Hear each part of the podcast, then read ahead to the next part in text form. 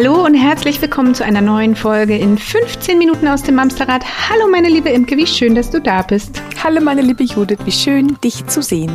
Und hallo ihr lieben Menschen an den, ich will immer Mikrofonen sagen, ich muss mir einprägen, es sind Lautsprecher-Ausgabegeräten. wir freuen uns über, über jedes Ohr, das uns lauscht. Und heute freuen wir uns ganz besonders über eine Gästin, die wir neulich schon zu Gast hatten. Und ach, wir, wir können gar nicht sagen, wie glücklich wir darüber sind, dass sie uns ein zweites Mal ihre wertvolle Zeit widmet. Liebe Miriam, herzlich willkommen zur zweiten Folge. Ja, wie schön, dass ich wieder dabei sein darf. Vielen, vielen Dank. Und heute mal ein sonniger Tag. Was macht ja, das mit uns? Ja. Wir strahlen gleich mhm. alle viel mehr als beim letzten krass, Mal. Ne? Ey, was endlich. das ausmacht, wirklich. Ich finde es immer wieder verblüffend. Das tut so gut einfach. Nochmal für alle, die vielleicht aus unerfindlichen Gründen, die sich mir auch überhaupt nicht erklären wollen, die letzte Folge mit Miriam verpasst haben. Da ging es um das Thema Sex in der Partnerschaft, vor allem wenn dann plötzlich das klingt komisch, Kinder im Spiel sind. So meine ich das gar nicht, das wisst ihr hoffentlich. oh Mann, oh Mann, oh Mann, ich rede mich hier um Kopf und Kragen. Also, es ging äh, darum, wie wir es anstellen können, wenn wir denn wollen, wieder etwas mehr Schwung in die Kiste zu bekommen. Welche Kiste auch immer gemeint ist, es muss ja nicht zwingend die im Schlafzimmer sein. Heute wollen wir über das ganze Thema Paarcoaching reden. Was ist denn eigentlich, wenn all die Bemühungen, die man denkt, schon getan zu haben, gar nicht so richtig fruchten, oder? Mädels? Ja. Oder? Also dann, dann, dann ist ja der Weg oftmals, also ich habe viele Mamas bei mir auch in der Praxis, die sehr fleißig dabei sind, sich zu reflektieren und ich glaube ja auch immer, dass damit schon ganz viel in Bewegung kommt. Das Aber ist wenn das Ding mit dem Mobile, ne? Genau, wenn du an ja, einer Stelle anschubst, dann wackelt erstmal alles so ein bisschen.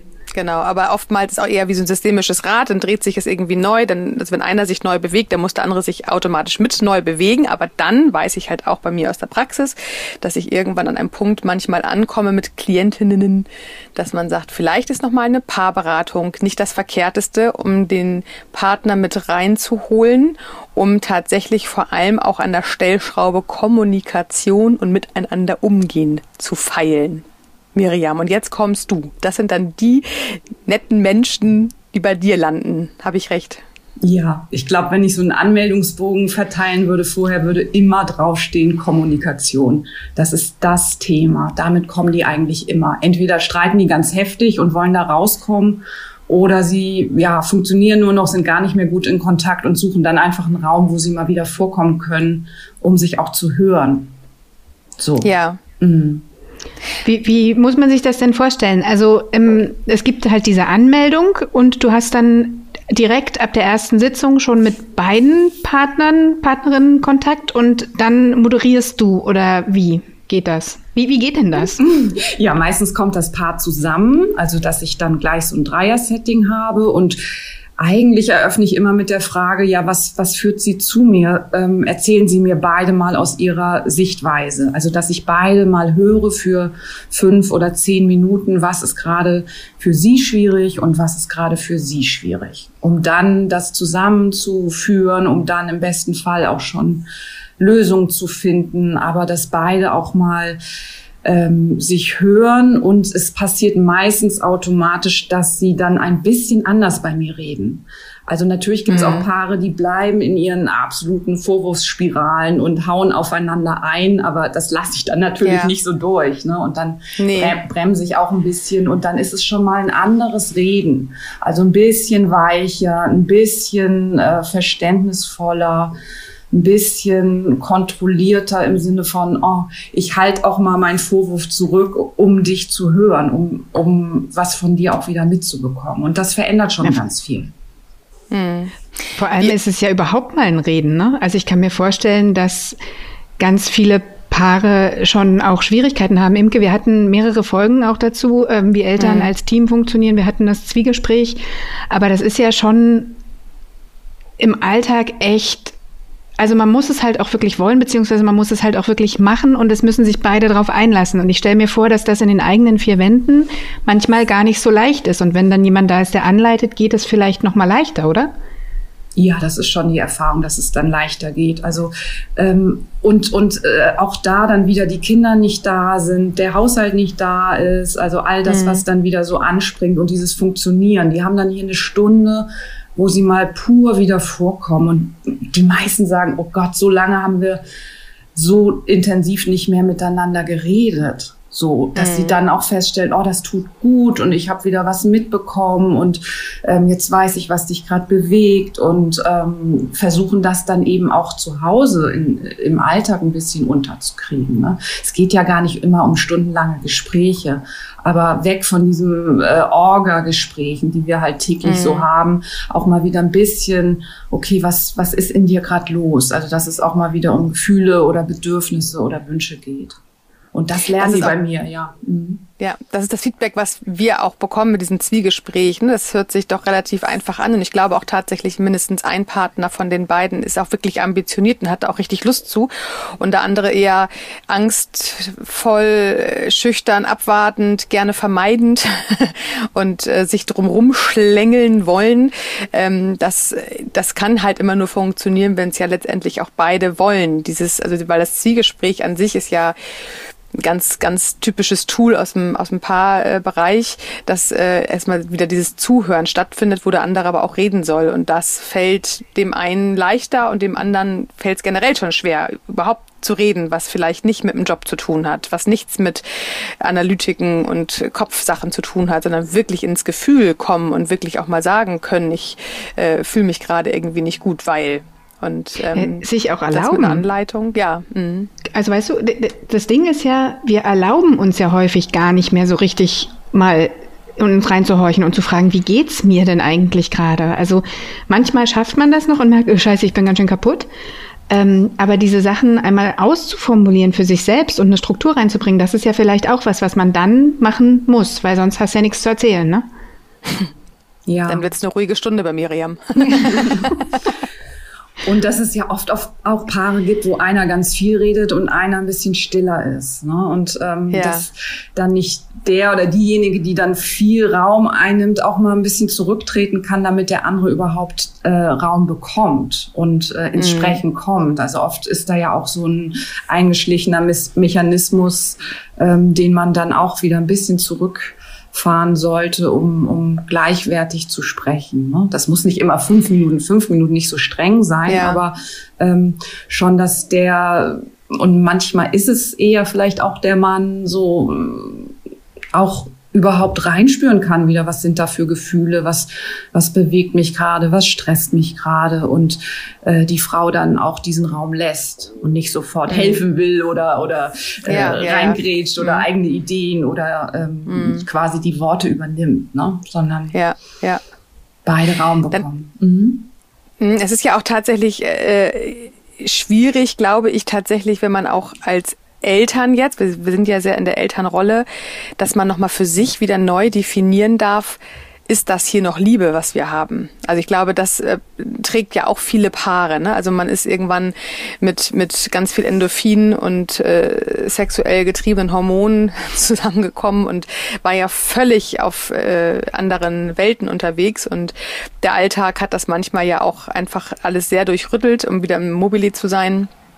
Und wenn man so ein bisschen wieder aufwacht und die Kinder vielleicht auch so ein, so ein Alter erreichen, wo sie nicht mehr nachts permanent kommen, ich glaube, da sind die Ansprüche und die Gedanken auch nochmal andere. Aber wenn die Kinder dann so, ja, drei aufwärts sind, also da schon so ein bisschen mehr Luft wieder passiert, dann stellen sich manche Paare mit Sicherheit auch die Frage, lieben wir uns überhaupt noch? Was ist Liebe überhaupt? Und ist das, was wir heute haben, noch Liebe oder ist das schon Gewohnheit? Sind das auch Fragen, die bei dir im Paarcoaching oft Platz finden? Oh ja, ganz viel. Also da ähm, sprichst du so einen Bereich an, dass äh, wenn ich das so laufen lasse, dass ungefähr, weiß ich nicht, 90 Prozent der, der Sitzung von Negativen äh, gefüllt ist, wenn ich nicht unterbrechen ja. würde. Also, dass wir so darauf programmiert sind, alles, was schwierig ist, was schwer ist, was problematisch ist, was nervt, das können wir, da sind wir Weltmeisterinnen, irgendwie das auszudrücken und in den Raum zu stellen und, und das mal umzudrehen und mal äh, zu gucken, wofür bin ich eigentlich dankbar? Was mag ich noch mhm. an dir? Was läuft eigentlich ganz gut zwischen uns? Was ist Positives da? Also plötzlich mal wieder dafür Raum zu bekommen, das ist oft so ein, oh, so ein Wachrüttler und dann merken die wieder, doch, da ist eigentlich ganz viel noch und dann entsteht wieder ein Kontakt und eine Nähe und dadurch auch ein Gefühl von Liebe. Mhm.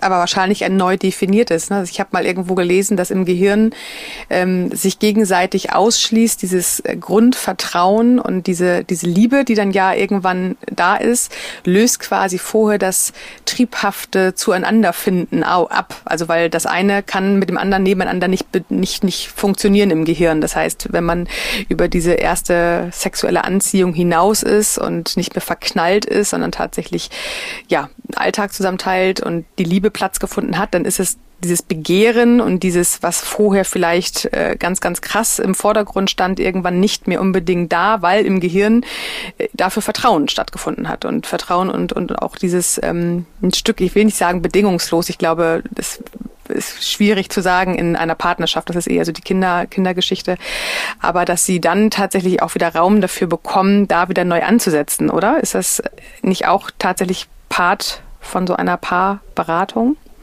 Ja, also bei Langzeitbeziehungen kommt dann viel mehr sowas wie Verbundenheit, Bindung, gesehen werden, äh, Geborgenheit. Diese, diese Werte und, und, Grundbedürfnisse spielen viel mehr eine Rolle in, in Liebe. Und das, was du ansprichst am Anfang, mhm. dieser Zauber, das, ja, das Abenteuer, das Neue, die Leidenschaft, Lust, Begehren, ja. das, das wird ein bisschen ähm, dadurch im, im besten Falle aber abgelöst und, und kriegt was ganz Vertrauensvolles. Nur muss man das ja. natürlich pflegen.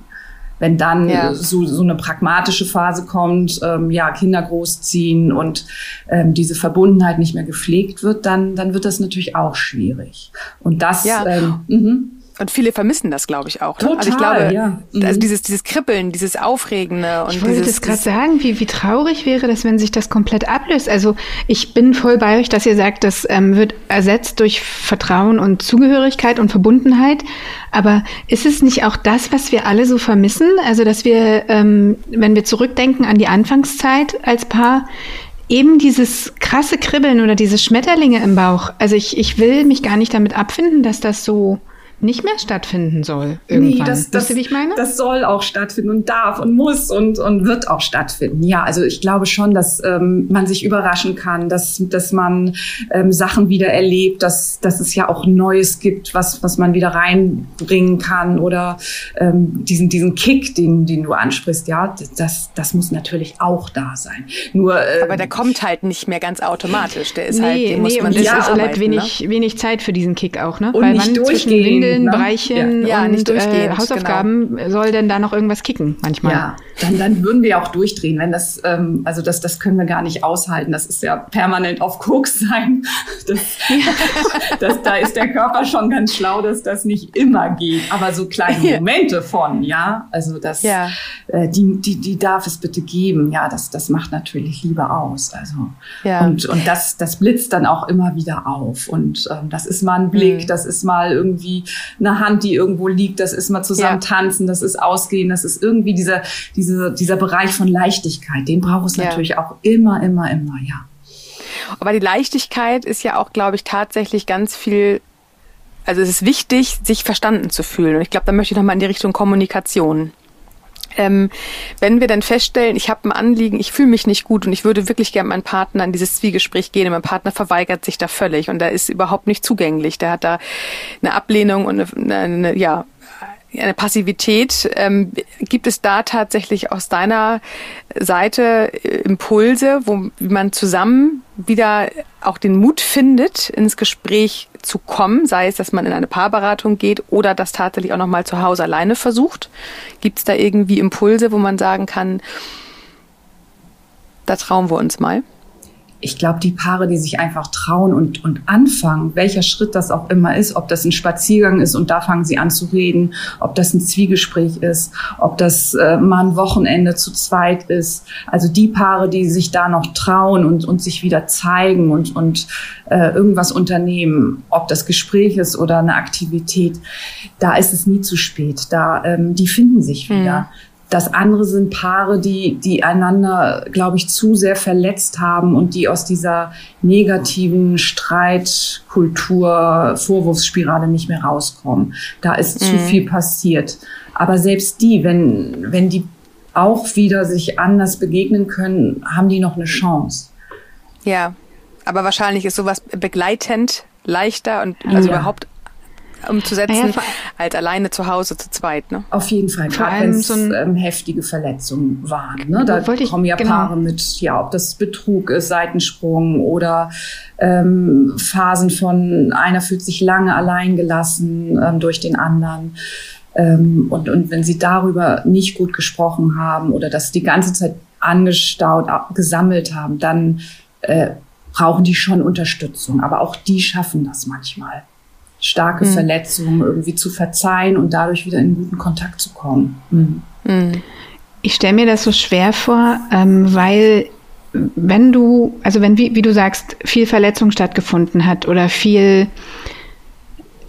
negative Gefühle zwischen zwei Leuten hängen, ähm, es ist ja schon so, dieses ganze Kommunikationsthema. Einer schießt immer los mit du hast und ich will und eh und der andere fällt ja vermutlich äh, oft automatisch in so eine Rechtfertigung. Das heißt, das Gespräch ist ja komplett kontraproduktiv, weil ähm, einer macht Vorwürfe, der andere rechtfertigt, aber es gibt gar nicht so den gemeinsamen Konsens oder Ausweg aus der Situation. Es wäre ja wahrscheinlich viel schlauer, sich natürlich die Vergangenheit anzugucken, aber auch viel mehr zukunftsorientiert zu sprechen.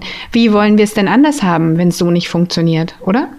Mhm. Und der Ausweg ist meistens ähm, dann was Weiches zuzulassen. Also das, was du eben beschreibst, das ist ja wirklich diese Kampfebene. Da sind beide Vorwurf, Angriff und Verteidigung und Rückschießen und hin und her. Das ist Ping-Pong und eskaliert dann irgendwann.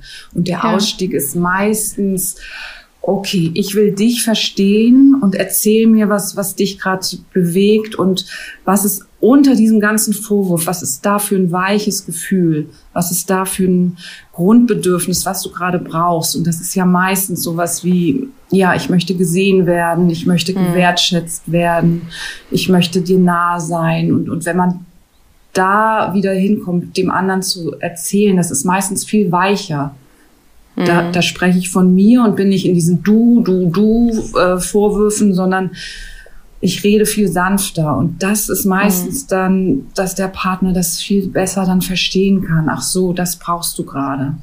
Weil unter mhm. jedem Vorwurf ist ja eigentlich ein ganz berechtigter Wunsch. Und diesen Wunsch ja. wieder zu formulieren. Und, und da, du, ich brauche gerade das. Und dann kann der andere das, glaube ich, wenn das so sanfter formuliert ist, viel besser annehmen. Ja. Wie oft kommen Paare im Schnitt zu dir? Kannst du da ungefähr also ich glaube, so das Durchschnittspaar wenn, kommt so acht bis zehn Mal, würde ich sagen. Es gibt aber mhm. auch Paare, die brauchen nur mal so einen Impuls. Das sind dann drei mhm. Sitzungen.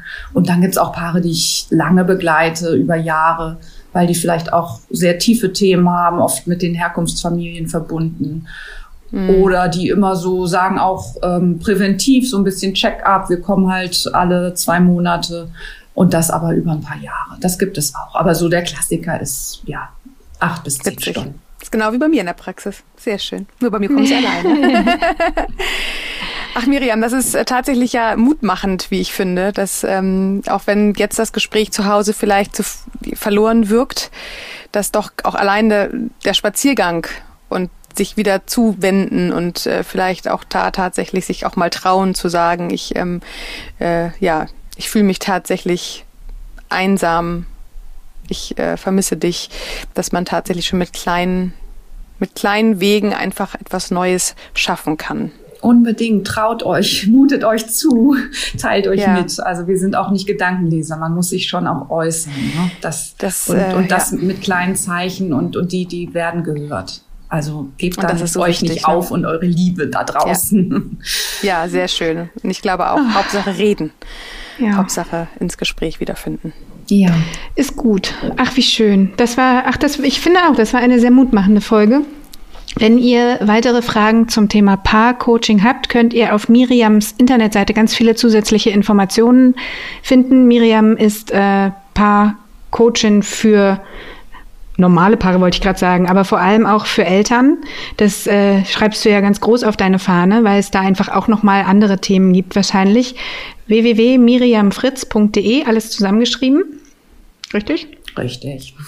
Richtig. Bietest du auch online an oder nur Ich biete nur auch Ort? online an, ja. Ja, okay. Das ist ja nochmal wichtig, weil wir haben ja nicht nur Hamburger zum ja. Zuhören hier. Sehr schön. Schön, dass du dabei warst, Miriam. Vielen Dank für Vielen deine Zeit. Vielen Dank. Das war wieder eine sehr tolle Folge und ich vermute mal, es war wieder nicht das letzte Mal, dass wir dich hier bei uns als Gästin willkommen heißen dürfen. Vielen Dank euch beiden. Sehr gerne. Ihr Lieben, ihr kommt uns wie immer fleißig bei Instagram und Facebook besuchen. Schaut auch auf unserer Steady-Seite vorbei. Da habt ihr die Möglichkeit, uns mit verschiedenen Möglichkeiten finanziell ein bisschen unter die Arme zu greifen. Und wir würden uns wahnsinnig freuen, wenn ihr uns im Podcast-Portal eurer Wahl möglichst viele Sterne gebt, wenn ich das, das fünf, hier mal so salopp formulieren gute, darf. Fünf ist eine gute Zahl an der Stelle. fünf ist eine gute Zahl, genau. Okay, dann äh, wünschen wir euch eine phänomenale Woche. Bleibt gesund oder werdet gesund. Und passt gut auf euch auf und auf eure Liebsten. Bis dahin. Auch tschüss, Miriam. Danke mhm. euch. Tschüss. Tschüss. Tschüss.